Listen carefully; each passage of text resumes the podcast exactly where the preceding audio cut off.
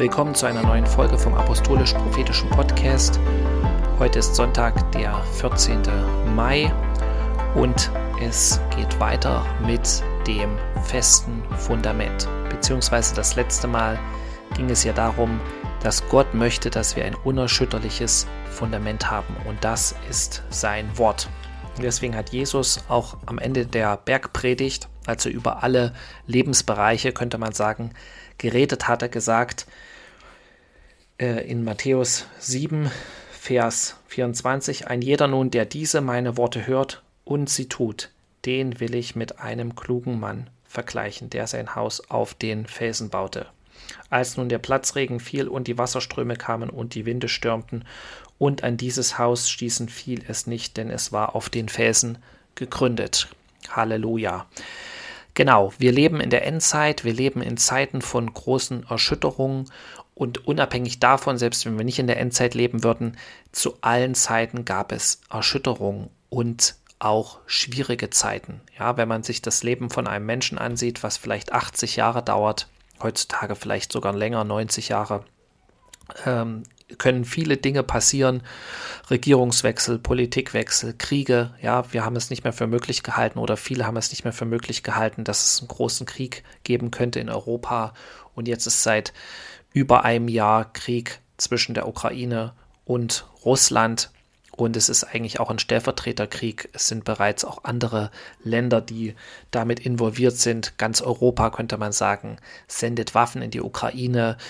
Auch Russland wird unterstützt von dem Iran und vielleicht sogar auch noch von China oder vielleicht in Zukunft bald. Wir wissen das alles nicht aber zu jeder Zeit gab es Stürme und genau von diesen Stürmen redet hier Jesus. Ja, nicht nur äh, von den persönlichen Stürmen, die es natürlich auch geben kann, äh, wie Krankheit oder äh, ich sag mal persönliche Krisen, Ehekrisen oder dass Leute verfolgt werden für ihren Glauben. Ähm, genau diese Stürme gibt es im Leben eines jeden Menschen. Ja, es ist schön, wenn du davon nur wenige Stürme erlebst, aber Gott möchte, dass du auf einem festen Fundament stehst, was unerschütterlich ist. Und deswegen wollen wir uns das noch mal ein bisschen genauer angucken, die Bergpredigt, und da noch mal ein bisschen einfach in die Tiefe gehen. Genau, weil Jesus sagt, ein jeder nun, der diese meine Worte hört und sie tut, den will ich mit einem klugen Mann vergleichen, der sein Haus auf den Felsen baute. Das heißt, wir müssen sie hören, die Bergpredigt, und sie tun. Genau, also es sind zwei Sachen eigentlich, die Gott hier möchte. Hören zum einen, damit wir es verstehen, ja, ähm, weil du kannst, könnte man sagen, nur wirklich was tun aus voller Überzeugung, wenn du es auch verstehst. Ja, deswegen ist es auch so, dass ja Jesus sagt in diesem Gleichnis vom Seemann, dass wenn jemand das Wort Gottes hört und es nicht versteht, dann ist es wie dieser Samen, der einfach auf den Weg gestreut ist und die, die Raben kommen oder die Vögel kommen und picken die Samen weg. Ja, wenn du das Wort Gottes nicht verstehst, dann äh, wirst du es auch nicht tun. Das heißt, das eine, was wir tun sollen, wir sollen es hören. Wir sollen es hören, darüber nachdenken, darüber nachsinnen. Äh, wenn wir Fragen dazu haben, die sie vor Gott bewegen, ja, zu sagen, Gott, was meinst du damit? Ich verstehe es nicht, erkläre es mir, ja, und dann kommt dieses Verständnis. Und das zweite, was dann kommt, dass wir es tun. Ja, wenn wir in eine Situation kommen, dann sozusagen kann der Heilige Geist das Wort abrufen und wir handeln dann nach dem Wort. Und genau darum geht es, weil die Bergpredigt, könnte man sagen, ist das Gegenprogramm zum Programm des Teufels. Ja, der Teufel, sagt doch Jesus, ist nur gekommen, um zu stehlen, zu schlachten und zu verderben. Ja, das sehen wir in der Welt. Ja, der Teufel ist der Vater der Lüge. Der Teufel ist gekommen, um Beziehungen zu zerstören. Jesus ist gekommen, um Beziehungen wiederherzustellen. Der Teufel ist gekommen, um Ehen zu zerstören. Der Jesus ist gekommen, um Ehen sozusagen äh, ähm, zu einem Segen zu machen, dass es ein Segen für dich ist, deine Ehe zu haben und dass deine Ehe auch ein Segen für viele andere Menschen ist. Ja, der Teufel ist gekommen, um Menschen in Abhängigkeit zu führen. Jesus ist gekommen, um Menschen frei zu machen. Und genau darum geht es auch in der Bergpredigt. Und deswegen ist es so interessant, wie die Bergpredigt anfängt. Das ist in Kapitel 5. Da lese ich von Vers 1. Als er aber die Volksmenge sah, stieg er auf den Berg. Und als er sich setzte, traten seine Jünger zu ihm. Und er tat seinen Mund auf zu einer Rede, lehrte sie und sprach. Ja, genau.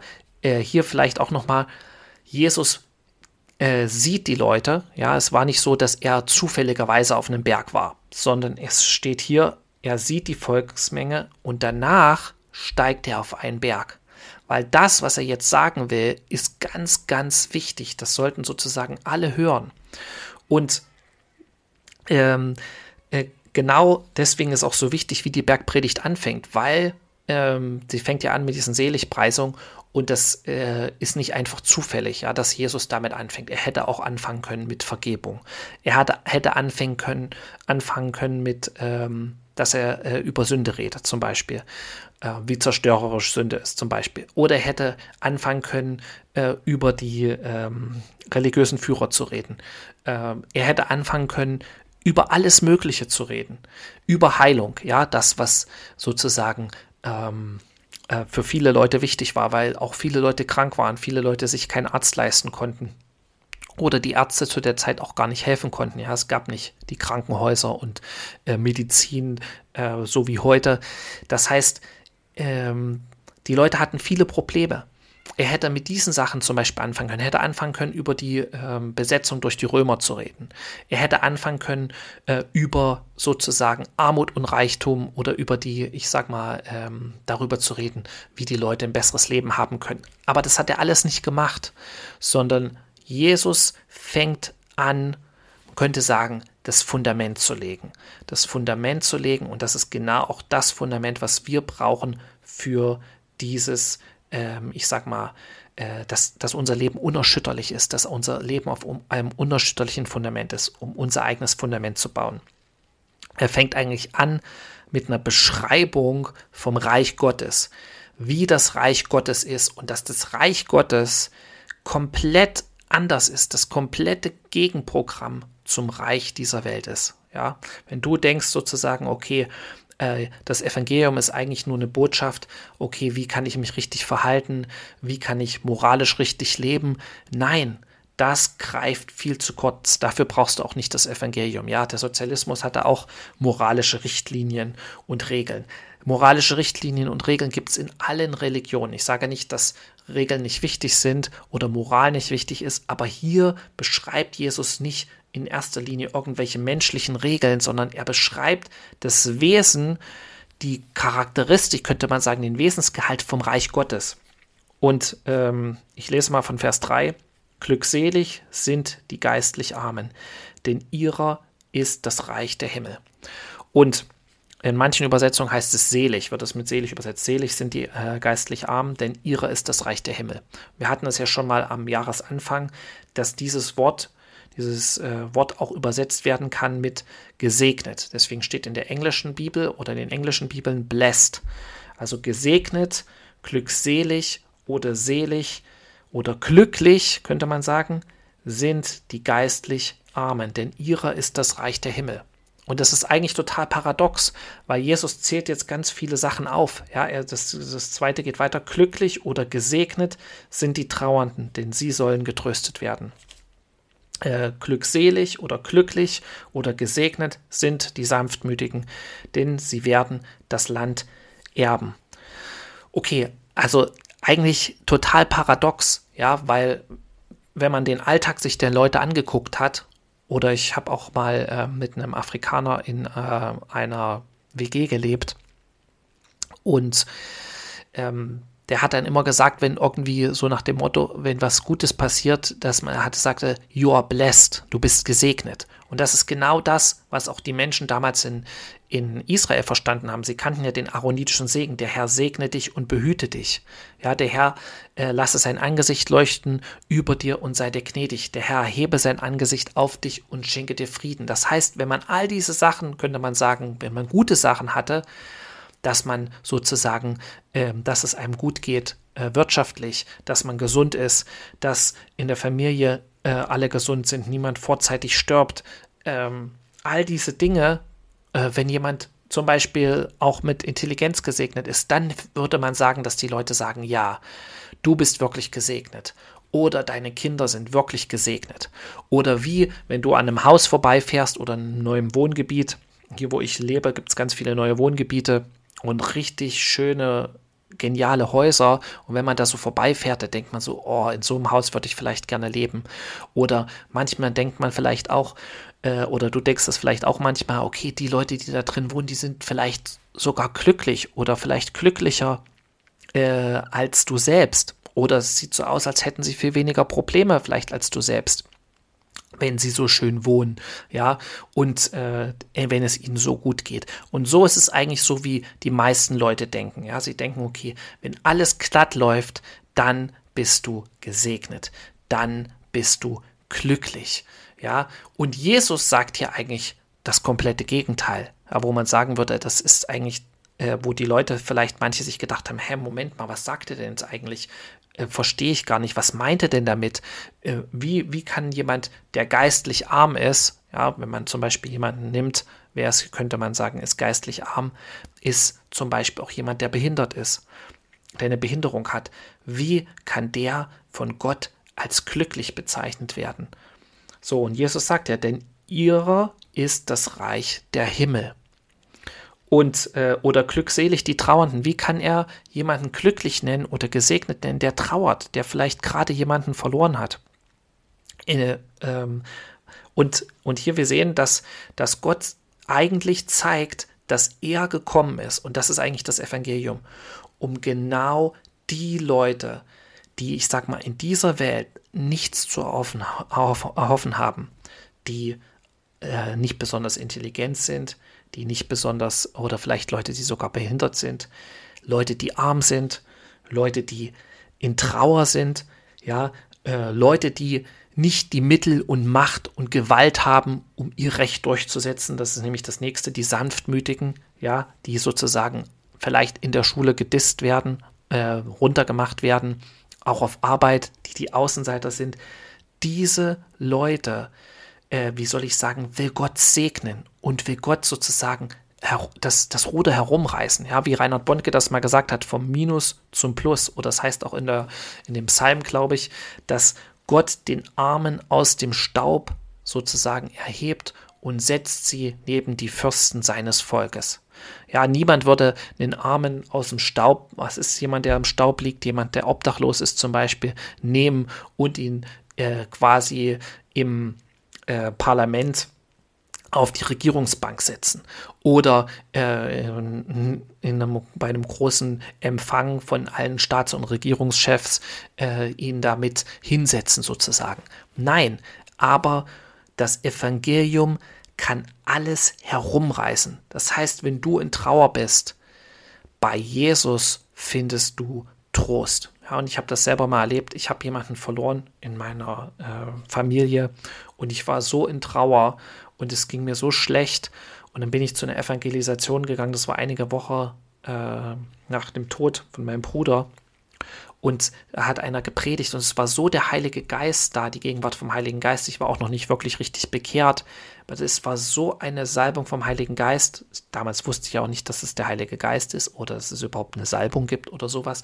Aber ich habe so gelacht, ich musste so lachen, ich konnte nicht mehr auf meinem Stuhl sitzen bleiben und das war eigentlich total paradox. Das war eigentlich total entgegen diesem, ähm, ja, der Situation, in der ich war. Ja, wo ich eigentlich getrauert habe, wo es mir wirklich äh, dreckig ging und schlecht ging. Und trotzdem kam so eine Freude auf mich, dass ich nicht auf meinem Stuhl sitzen bleiben konnte. Und das ist genau das, was Jesus hier meint. Er beschreibt eigentlich, dass das Reich Gottes übernatürlich genau das macht, was diese Welt nicht vermag und diese Welt auch gar nicht machen will. Ja, weil die Welt ist sozusagen von Gott abgefallen. Ja, die Welt hilft nicht, könnte man sagen, den Sanftmütigen. Ja, wenn du zurückhaltend bist, sanftmütig bist und nicht sozusagen dein Recht durchsetzt. Ähm, äh, genauso auch, wenn jemand in Trauer ist. Ja, da wird, ähm, äh, also es kann niemand sozusagen äh, dir, äh, könnte man sagen, nichts auf dieser Welt kann dir wirklich echten Trost geben, wenn du wirklich jemanden verloren hast, der dir ganz nahe steht. Aber Gott kann es übernatürlich. Und genau deswegen bringt Jesus genau am Anfang diese Seligpreisung der Bergpredigt, um zu sagen, jetzt kommt was komplett anderes. Jetzt erkläre ich euch, wie das Reich Gottes funktioniert. Es ist was komplett anderes als in dieser Welt. Und, und das ist auch das so wichtig für uns, äh, um dieses Fundament zu haben. Das müssen wir verstehen, dass wir es in Anspruch nehmen können. Das ist was, was komplett anderes. Gott kann alles komplett ändern in deinem Leben, was negativ ist, ins Positive. Und es ist natürlich auch ein Appell daran, ein Appell an uns, anders zu handeln in den Situationen, in denen wir sind, als die Welt handeln würde.